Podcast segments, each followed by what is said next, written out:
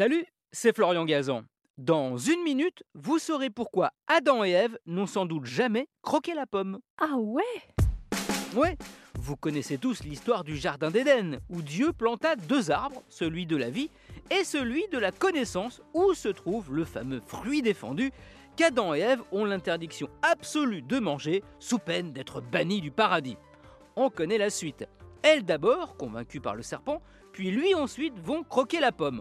Enfin, la pomme, ça, ça n'a jamais été précisé dans la Bible. Ah ouais Ouais, on y parle juste du fruit d'un arbre, qui en latin se dit pomum, quel que soit le fruit issu de cet arbre. C'est pour ça qu'on parle de pomme de pin et que le premier nom de la banane fut pomme de paradis. Les traducteurs médiévaux ont donc mal fait leur boulot.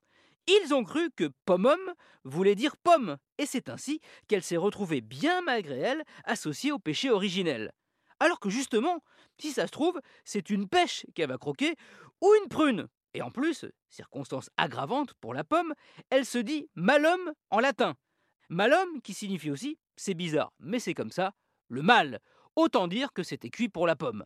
Alors qu'il est fort probable que le fruit qui a causé la perte des deux premiers humains sur Terre, c'est une figue. Ah ouais Oui, car dans le texte originel, quand Adam et Ève se retrouvent nus comme des vers, il est écrit que pour se cacher le corps, ils ont attrapé des feuilles, mais des feuilles de figuier.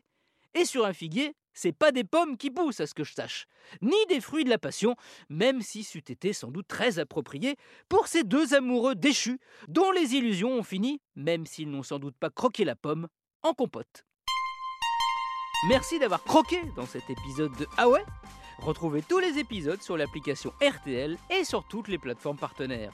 N'hésitez pas à nous mettre plein d'étoiles et à vous abonner. A très vite